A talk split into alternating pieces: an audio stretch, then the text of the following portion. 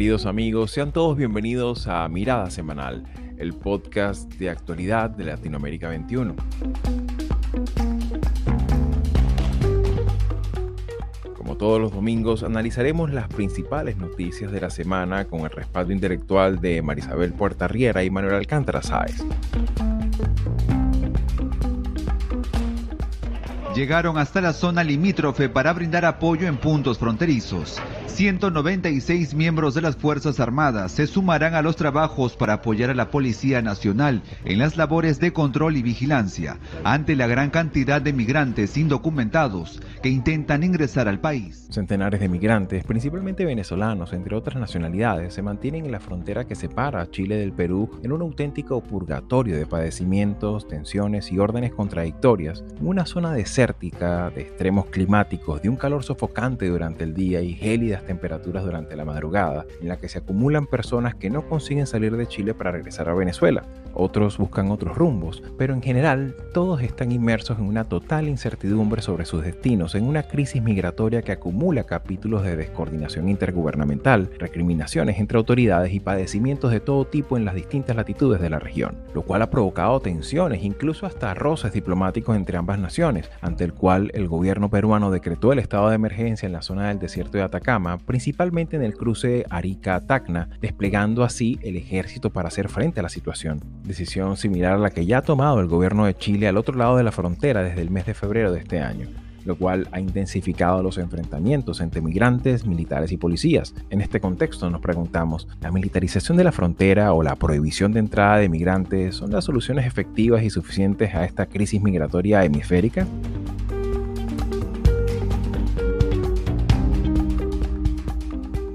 Petro, al cual bueno, pues recibimos como un honor y, es lo que me gustaría resaltar. ¿no? Eh, esta, le comentaba al presidente Petro, es la única visita de Estado que vamos a tener en España en el año 2023 y creo que ese es el mejor indicador de, la relevancia que nuestro país, que España, otorga la relación eh, con un país como Colombia con el que nos unen eh, tantos lazos y intereses compartidos. Por otra parte, en el marco de una intensa agenda internacional de varias semanas, Gustavo Petro realiza una visita a España, un encuentro que ha servido para firmar varios acuerdos comerciales, reforzar la apuesta por energías renovables y reactivar esfuerzos por el plan de paz total que aspira a implementar en Colombia, destacándose particularmente la petición a España de sacar al Ejército de Liberación Nacional de la lista de organizaciones terroristas.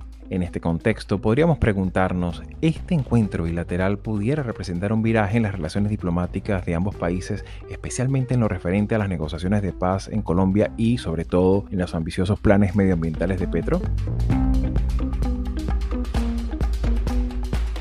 Lastimosamente esto está enturbiando eh, una jornada cívica que fue ejemplar. Paraguay nunca en su historia ha recibido tantos observadores internacionales que han sacado informes contundentes de los resultados que han dicho que han sido unas elecciones con una enorme institución, una enorme cultura cívica. Por supuesto, siempre hay áreas de mejora, pero tanto las dos misiones más importantes, la de la OEA y la misión de observadores de la Unión Europea, han concluido que las elecciones fueron amplias, que los números son contundentes. Y para el tercer segmento del programa, así como lo habíamos comentado semanas atrás, vamos a dirigirnos al Paraguay. Con una diferencia holgada, Santiago Peña, candidato del tradicional Partido Colorado, consiguió la victoria en las elecciones generales del Paraguay el pasado domingo 30 de abril, una diferencia de 16 puntos porcentuales, así como una mayoría parlamentaria en ambas cámaras, unos comicios sobre los que se han formulado acusaciones de fraude y peticiones de auditoría, así como también se han registrado disturbios públicos tras los anuncios de los resultados. Si bien esta victoria sugiere un escenario cómodo para Peña en compañía de un partido habituado a gobernar sin una oposición muy hostil más que las generadas desde sus propias filas, el país demanda medidas firmes orientadas a la reducción del déficit fiscal y estancamiento económico y en especial contra la impunidad frente a la corrupción, situación que pudiera condicionar este nuevo mandato habida cuenta las sanciones que pesan sobre el expresidente Horacio Cartes, principal aliado político del nuevo mandatario electo y que tomará posesión de su cargo en agosto de este año.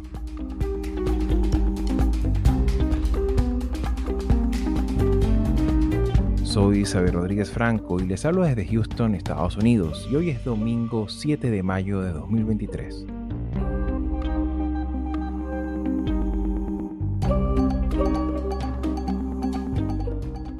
Y bien amigos, una vez más sean todos bienvenidos a nuestra cita de todos los domingos para evaluar lo acontecido en la, en la semana. Y bueno, ya comenzamos un, un nuevo mes, la primera semana de mayo, y me gustaría, para comenzar, examinar un poco lo, lo, ocurrido en, ah, que bueno, como veníamos comentando antes de la grabación, es una, un episodio más de esta crisis migratoria que vive el hemisferio y que en este, en este caso en particular nos dirige a una zona eh, desértica, que es la zona, eh, ese, ese, cruce principal ubicado en el desierto de Atacama, entre la, en la vía de Arica, Tacna, mm, en la frontera eh, chileno-peruana, y que esta semana ha tenido un registro muy preocupante de, de una concentración de, de, personas, acumulación de personas que por una parte en su mayoría venezolanos, pero de otras nacionalidades que han buscado, la, eh, mayoría de ellos ha buscado la manera de salir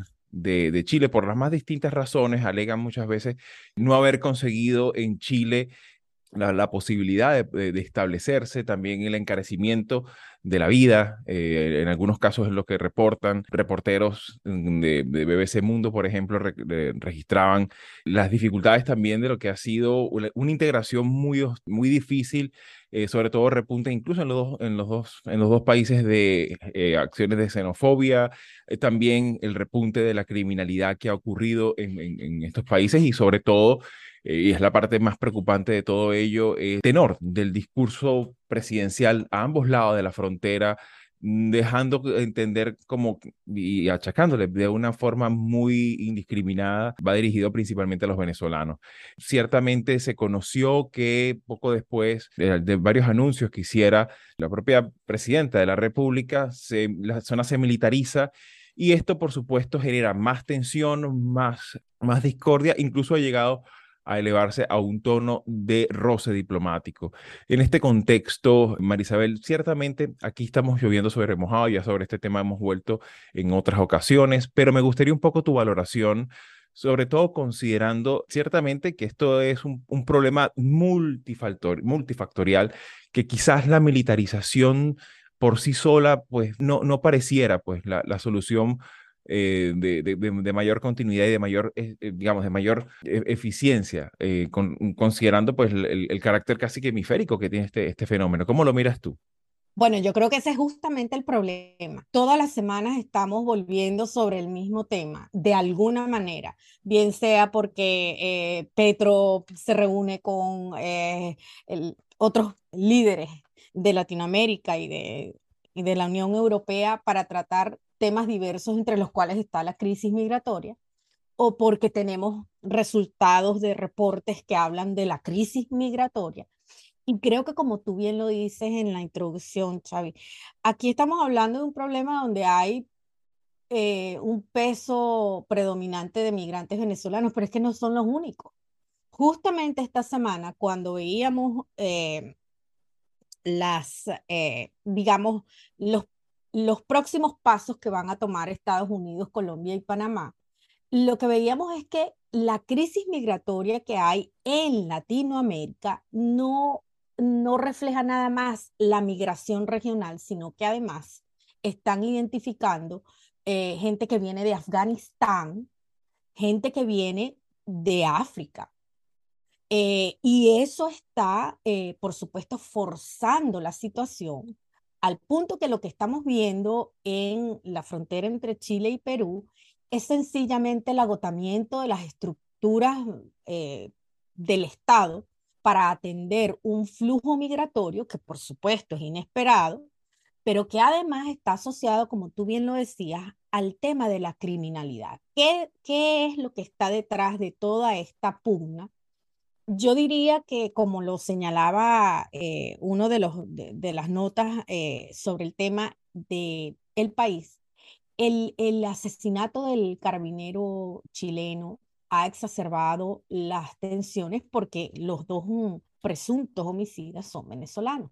Entonces, ese es el problema. No es nada más la crisis migratoria, no es nada más que estos países no están preparados para recibir esta, esta cantidad de migrantes. Es que hay lamentablemente, eh, eh, por un lado la xenofobia, es muy cierto, pero por otro lado también hay eh, quizás pocas capacidades desde el punto de vista burocrático para hacer la determinación de quiénes pueden ingresar al país y quiénes no, porque por supuesto se cae en ingresos, digamos, indocumentados, etcétera.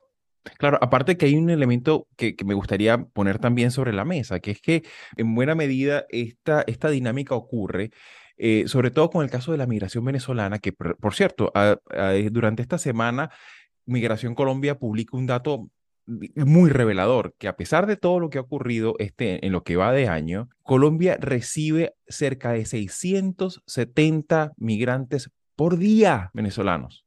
¿Ok? Para tener un poco la, magnitud de lo que está ocurriendo y con el agravante de que, de que Venezuela, eh, lamentablemente el Estado venezolano también tiene un elemento, eh, dentro de tantas cosas cuestionables, también destaca el tema del el retraso documental para la, expedición de pasaportes. Bueno, incluso en el caso de nosotros tenemos este problema como venezolanos también estando aquí en Estados Unidos. O sea, es un tema complica aún más la situación, sobre todo considerando que del lado peruano le están exigiendo pasaportes y documentos en regla.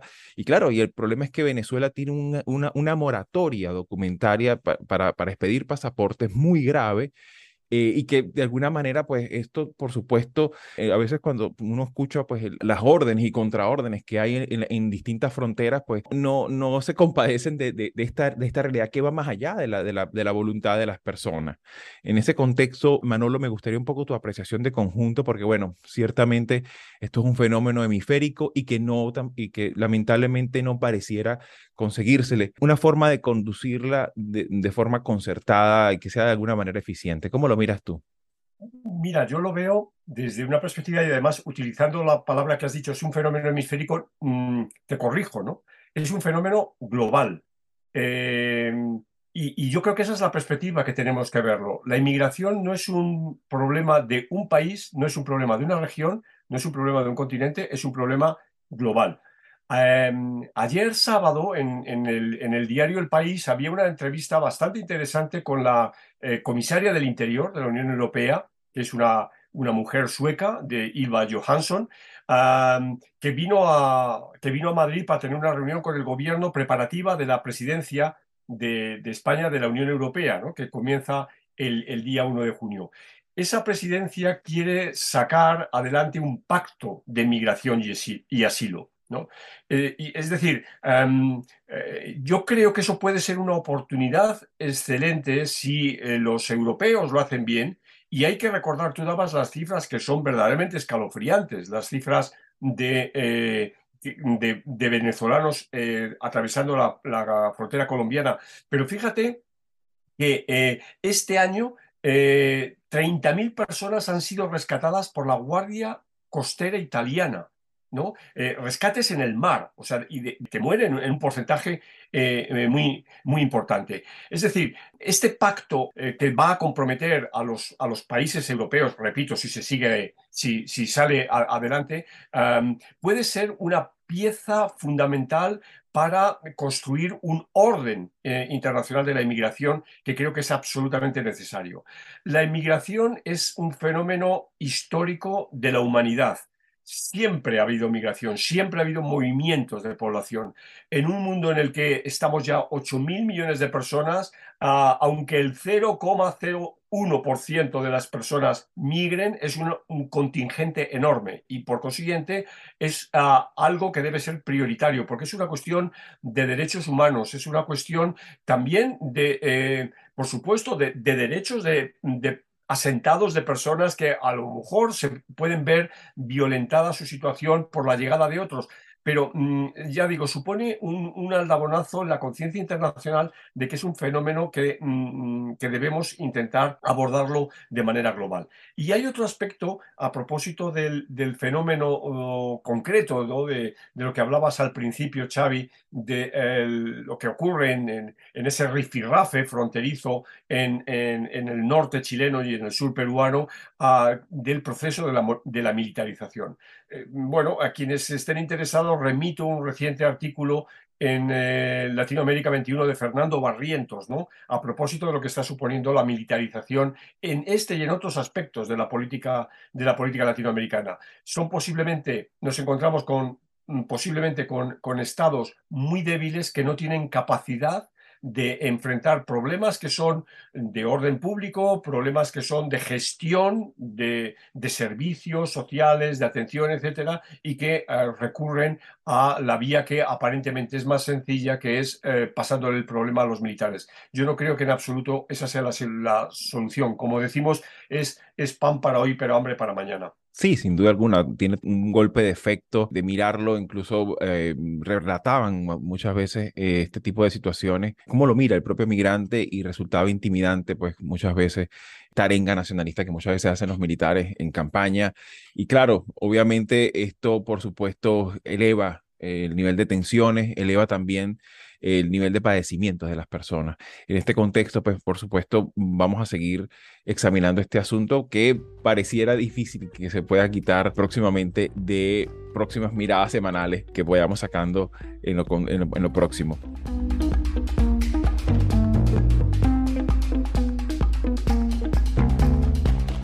Por otra parte, y cambiando ya para nuestro segundo tema, esta semana también se realizó una visita de Estado del presidente Gustavo Petro y su comitiva a España. Una visita que, bueno, estuvo, mm, fue a distintos ámbitos, no tan solo al Palacio de la Moncloa, sino también estuvo en el Congreso de los Diputados, también hubo varios, varias visitas, incluso una en la, en, la cual incluyó a la Universidad de Salamanca, entre otras instancias, y claro, de alguna manera representa parte de esta agenda internacional que quiere llevar a cabo y que quiere implementar Gustavo Petro en el marco de, como habíamos comentado en episodios anteriores, buscar la manera de garantizar un, un, apoyo y una apuesta a las energías renovables, el tema de reactivar los esfuerzos por el plan de paz total y los procesos de negociación de paz en, en Colombia, así como también varios acuerdos de carácter comercial y multilateral pero claro, ciertamente eh, fue una visita en la que, por supuesto, hay varios elementos allí eh, llamativos, ¿no? El tema del FRAC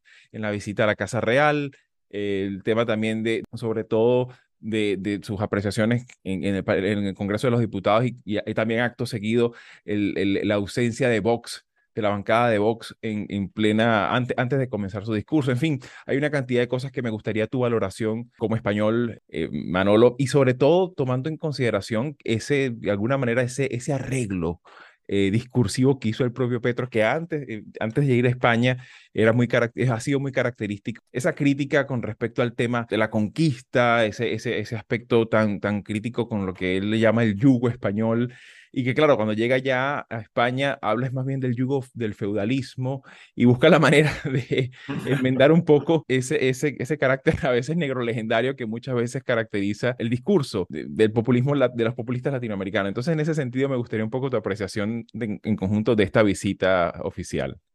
Bueno, si, si, os parece, yo mm, voy a dejar lo segundo eh, para Isabel y voy a referirme a lo, que, a lo que vi. Digo lo que vi porque tuve la suerte el, viernes de estar en el Paraninfo de la Universidad de Salamanca y vi en directo a, Petro, a quien, eh, bueno, eh, le pude incluso saludar.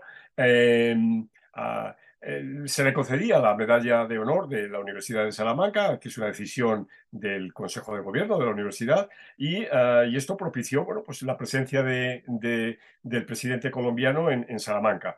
Eh, para lo anecdótico, decir que, bueno, una vez más eh, llegó tarde, llegó con una hora y media de, retraso, pero bueno, en este caso él venía desde Madrid, puede que tenga una mayor justificación y una mayor excusa, ¿no?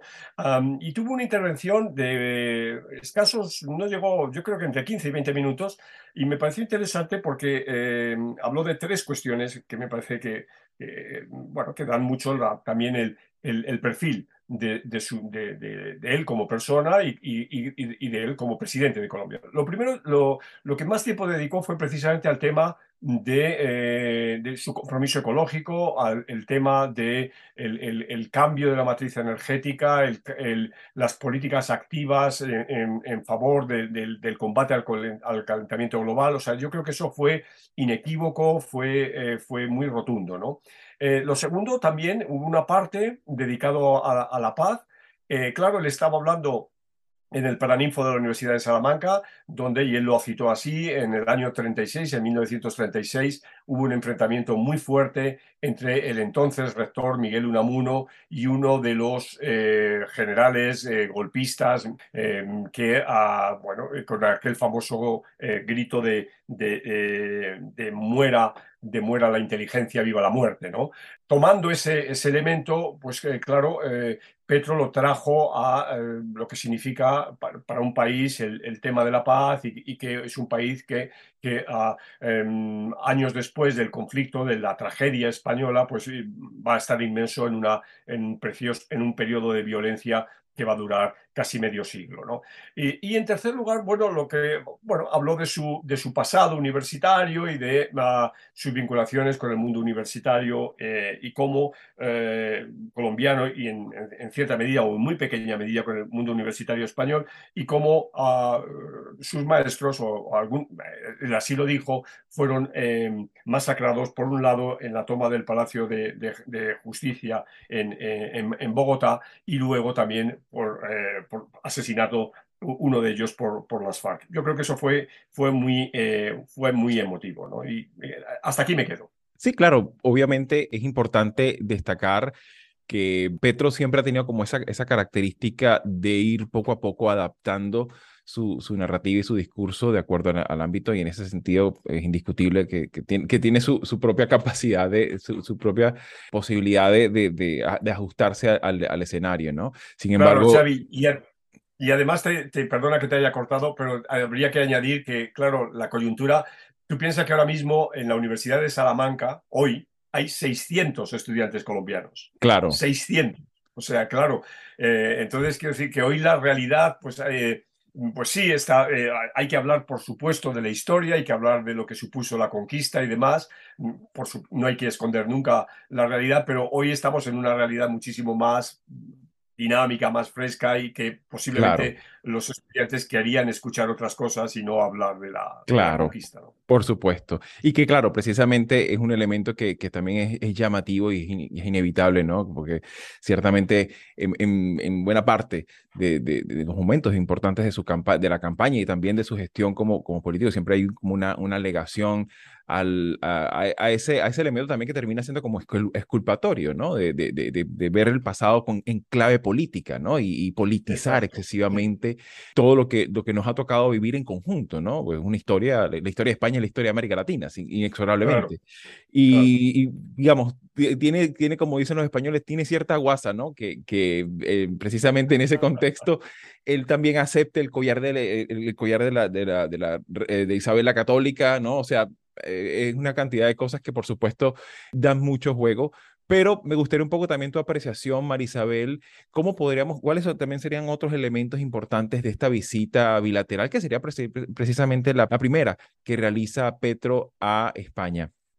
Bueno, justamente a mí me llama la atención eso, porque entre los acuerdos, porque digamos, Petro fue para allá y, y logró una, una serie de acuerdos, es decir, eh, hay, hay algo que mostrar de esa visita que implica, eh, digamos, el interés que hay, por supuesto, en el aspecto de políticas eh, de medio ambiente, el cambio climático, todo esto que ha sido parte de la agenda de, Petro, pero hay dos que me, que me llaman la atención uniéndolo a, la, a, a, lo que está planteando Manolo, ¿no? Eh, por una parte, es un acuerdo para la homologación de, estudios, mm, digamos, de secundaria en Colombia. Eso es interesante porque eso se, vincula con el tema eh, educativo, los colombianos estudiando en España, en fin. Y el otro tema, por supuesto, el migratorio. Hay un acuerdo de migración circular. Es decir, ese es un tema que como lo hablábamos en la, en la primera parte del, del episodio, esto es algo que, nos une a todos, bien sea a los que son migrantes, receptores, a los que son eh, países productores de migrantes. Este es un tema que requiere del concurso de todos los los sectores, es decir, no es solamente las organizaciones multilaterales, no son solamente las ONG, los gobiernos aquí tienen que comprometerse y tienen que trabajar en alianzas y creo que eso es importante, que Petro entiende que solo no puede, que muy bien las conversaciones con Estados Unidos y los acuerdos con, con este, con, en este lado del charco, pero que también es importante involucrar a, a ciertos países de la Unión Europea y España es uno clave. Sin duda, sin lugar a dudas, España juega un papel importantísimo y aparte que es principalmente, bueno, el principal interlocutor de América Latina en Europa. Así que bueno, por eso precisamente consideramos que era importante incluirlo en este episodio.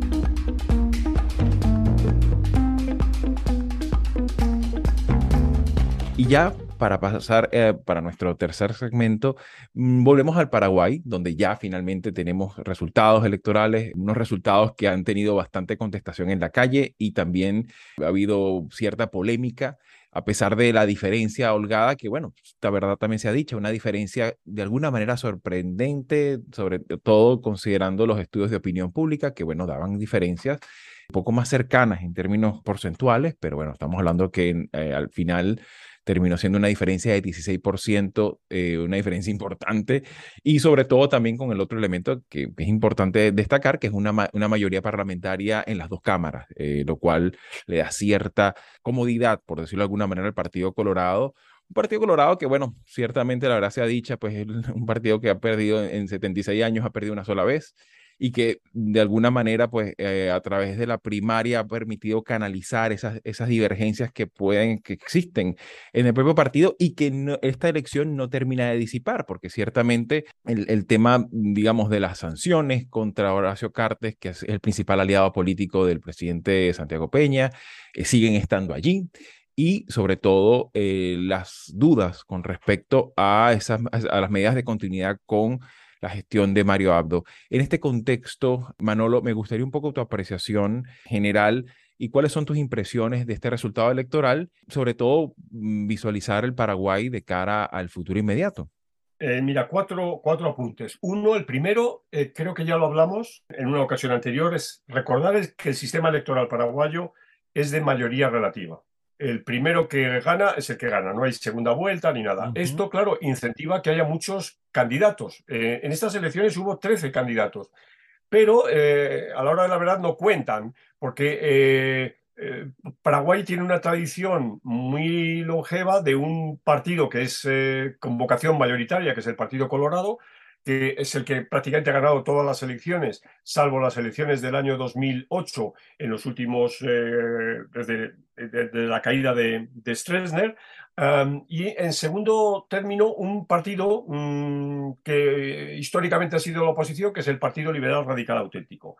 Eh, esto, y tú has hablado de las encuestas, y podría ser este el, segundo punto, em, ya las encuestas lo estaban dando, que mm, eh, efectivamente la, liza era entre estos dos partidos, pero ya si te fijas, las encuestas del, del mes de abril, em, cinco de las seis que se publicaron acertaron. Lo que no acertaron eh, las encuestas y sería el segundo punto, es que ah, en los resultados había un tapado, un tercer candidato, eh, que es eh, lo que podemos denominar esta palabra ¿no? que, está en, la, en, la, en, en, el argot político desde hace tiempo, un outsider, que de nombre, un nombre paraguayo Cuevas, eh, Cubas, que le llaman Payo Cubas, que llegó a casi el 23% de los votos. eso supuso que el presidente, el ganador, Santiago Peña, eh, tuvo el 42%, eh, Efraín Alegre el 27%. Esos 15 puntos, ah, digamos, lo que perdió Efraín Alegre, se lo llevó eh, Payo Cubas. Piensa que en las elecciones de hace cinco años el Partido Colorado obtuvo el 46%, es decir, que realmente el Partido Colorado de una elección a otra solo ha perdido tres puntos. Se sigue por consiguiente manteniendo como un partido claramente mayoritario. Y el punto sobre el que quiero em, referirme, tú lo has dicho perfectamente, el Partido Colorado va a tener mayoría en el Senado y en, la Cámara de Diputados, por consiguiente la gobernación de Santiago Peña, eh, la gobernabilidad va a ser, yo creo, mm, eh, correcta, ¿no? Va, a tenerla relativamente cómoda, pero sí que es cierto que eh, la llegada de Payo Cubas em, este, repito, este outsider está calentando la vida política paraguaya. De hecho, a las manifestaciones que ha habido e incluso su detención eh, de, este Payo Cubas por parte de la policía está calentando un ambiente y está, yo creo que está generando un escenario para eh, el futuro, ¿no? para el avenir. Es decir, aquí se está creando un clima de posible em, disolución de este viejo sistema de partidos a cinco años vista. Claro, hablar en política de cinco años vistas es una completa locura, pero hay que dejarlo ahí subrayado. Payo Cubas ha llegado, veremos si ha llegado para quedarse, y ahora mismo el presidente Santiago Peña posiblemente sus problemas los va a tener dentro del Partido, del partido Colorado. Los va a tener con Cartes, como has dicho, pero también con, con el presidente saliente, eh, Mario Abdo Benítez con el que no se lleva bien. Claro, y que, y que ciertamente hay un elemento eh, muy llamativo porque es un elemento muy disruptivo, ¿no? También un elemento con, con una narrativa muy violenta, muy extremista y también que lleva, que lleva como ese, esa esa, ese, ese, tono discursivo combativo, ¿no? Y eso, por supuesto, en, un sistema político como el que acabamos, como, como el paraguayo, que lo hemos descrito ya en dos, en dos episodios, pues es algo que, que ciertamente incluso tiene ya hasta una, hasta una corporidad electoral de, de, un 22%, lo cual no es desdeñable.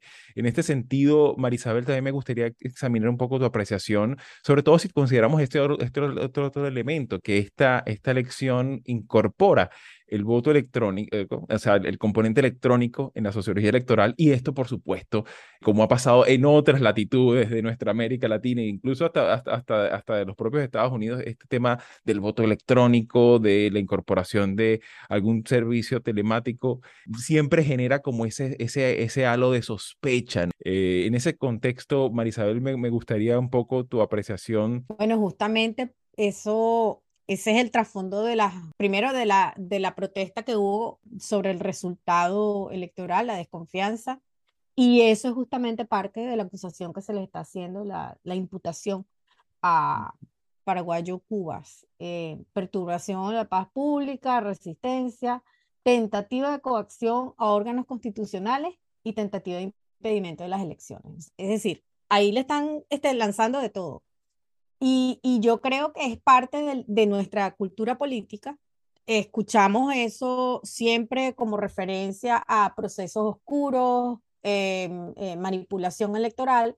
Eso generalmente se conecta con, de este lado, se conecta con eh, mala praxis eh, por parte de las instituciones que administran las elecciones. Eso tiene mucho que ver con cultura política, pero en este caso es, es delicado porque, como bien lo dice Manolo, aquí se está probablemente abriendo una caja de Pandora que no sabemos cómo va a, hacia qué lado va a, dirigirse. Y, creo que aquí también hay que plantearse que, por una parte, sí coincido que va a haber como, esto fue un, proceso, digamos, interno. Esto fue una primaria bien grande eh, de un partido en el que dos sectores se movieron eh, dentro de la arena política nacional para dirimir un asunto de autoridad interna. Y como bien lo dicen ellos mismos, eh, creo que del lado de Peña y, algo así como nosotros lo que hicimos fue eh, incentivar otras candidaturas para fracturar a la oposición. Es decir, eso es parte del juego político, eso se hace en todas partes, ¿no? Eh, multiplica los, los, adversarios y vas a salir eh, ganador. Pero aquí hay otras cosas, ¿no? Este es un candidato, ahora presidente electo joven, que tiene una trayectoria muy parecida a la de el expresidente colombiano, viene del Banco Interamericano, pero trae otras ideas, quiere reanudar relaciones diplomáticas con Venezuela, quiere mantener el vínculo con Taiwán. Es decir, aquí estamos en presencia de otra cosa. Veremos hacia dónde se dirige.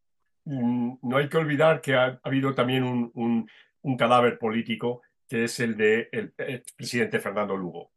Claro. El, expresidente Fernando Lugo se presentaba a la reelección como senador y no, eh, y no ha sido elegido. Un buen detalle, un buen dato de, complemento. Y que bueno, ciertamente es, importante también, eh, ya como cierre, eh, destacar sobre todo que a día de hoy la propia misión de observación de la OEA pues eh, destaca que primero exhorta que todas las alegaciones y las críticas que puedan haber sobre, esta, sobre la elección se, manejen de una forma institucional, llamando de, este, en este sentido hacia la, a la calma. Y por otra parte, ellos destacan que no, no encontraron elementos suficientes como para poder hablar de fraude. En ese contexto, pues es importante también llamar la atención sobre esto, porque bueno, eh, quizás este elemento sobre el cual pudiéramos volver en algún otro, en algún otro programa temático, ¿no? Eh, se ha convertido ya prácticamente en un elemento casi que tradicional en todas las elecciones, ¿no? Ese tema llamado a la impugnación. Bueno, en Estados Unidos vivimos uno muy, cer muy cercano y muy abrasivo eh, institucionalmente, pero también eh, a ras de calle eh, este tema de la desconfianza al sistema o a la integridad electoral eh, sobre el cual pudiéramos volver más adelante y que bueno, ciertamente eh, va a ser materia de interés para mirada semanal. Así que bueno, mis queridos, una vez más, como todas las semanas, muchísimas gracias por su tiempo y será hasta una próxima oportunidad. Hasta la próxima. Gracias.